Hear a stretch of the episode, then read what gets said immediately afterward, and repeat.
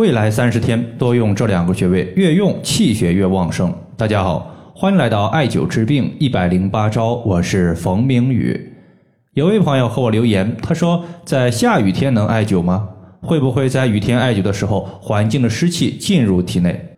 对于下雨呢，我认为是不影响什么的。一方面，我们在艾灸的时候又不是在户外，都是在室内艾灸，就算环境的含水量比较大。但是本身艾灸它就属于是温热属性的，就能排出身体一部分的水湿邪气，更何况是一些环境的水气，压根儿不影响。另一方面，下雨时或者说是在天气变坏的时候，有不少朋友出现关节疼痛，这就是寒湿邪气入侵关节所导致的风湿或者是类风湿性关节炎。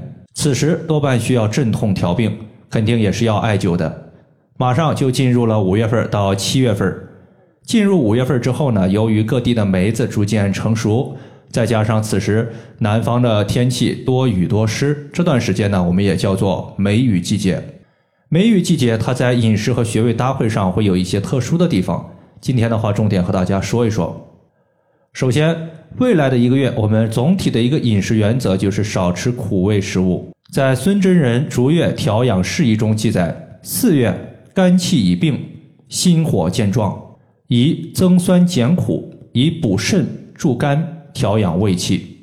意思是说，春季是肝气旺盛的季节，现在进入夏天了，肝气就弱了。而酸味食物可以养肝入肝，少吃点酸味食物有养肝的功效。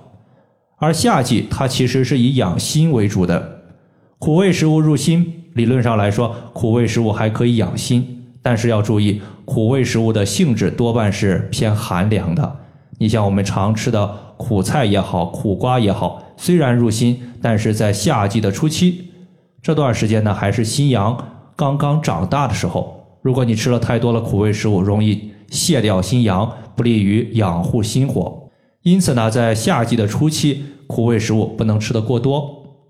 当然了，有一种情况是例外的。比如说，你发现自己的舌尖发红，心里边啊感觉特别的烦躁，口腔溃疡、舌尖疼痛、失眠、脾气急躁、小便发黄，这些呢属于是心火过旺，可以考虑吃苦瓜来清心火。没有上述问题的，不建议太多的食用苦味食物。有一次，王小三儿他在夏天办公室办公的时候啊，天气非常热，很早就把空调给开开了。在办公室上班的时候，总感觉情绪萎靡，精神不振，情绪调动不起来，干事儿的时候提不起精神，内心呢好像也是冰凉凉的。他把这个情况反馈给我之后，我看了一下他的整体舌苔，整体舌头它是偏胖，颜色偏淡，看起来呀舌头像是一片没有生机的寒凉景象。我认为他属于是心的阳气不足，加上火力不够。推荐王小三艾灸劳宫穴，劳宫穴其实就是在我们的手掌心，所以呢，他就把小号的铜罐悬磁灸用绑带固定在手心位置，走到哪儿灸到哪儿，也不影响他的一个上班。劳宫穴它就属于是心包经上的一个穴位，具有养护心脏的作用。从劳宫穴的字面意思上来看，劳宫穴它就是心劳累过度，心阳过度损耗之后。可以自我休息、自我恢复的宫殿。现在很多朋友工作、学习压力都非常大，对于心气的损耗也非常重。所以呢，多艾灸劳宫穴，它可以安定心神、调补心气，让我们的精神振奋起来。另外的话，劳宫穴可以养心，可以振奋心阳。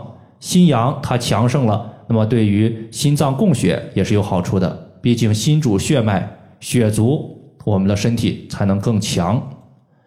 另外的话，在初夏季节，除了可以少吃一些苦味食物之外，酸味的食物可以适当的多吃一些。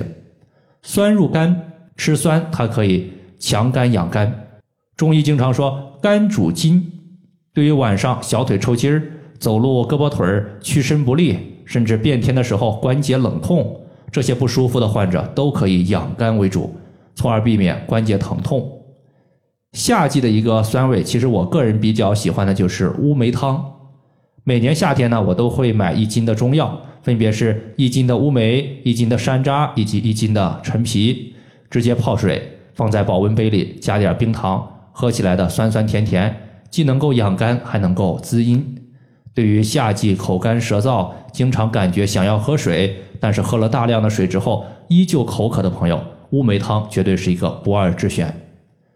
对于夏季上火、口干的患者，除了乌梅汤之外呢，还有一个穴位也有类似的作用，就是液门穴。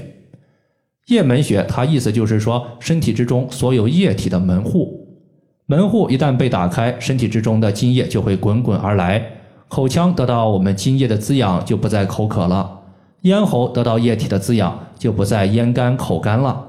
那么夏季的低烧，我们艾灸液门穴也有缓解热性感冒的效果。这个穴位呢是在手掌的背面，我们可以手持一点八厘米的石墨艾条，艾灸液门穴三十分钟。然后的话，你会发现液体就会灌溉到身体的各个部位。你像眼睛的干涩呀、嘴巴干呐、咽喉干呐，就通通的消失不见了。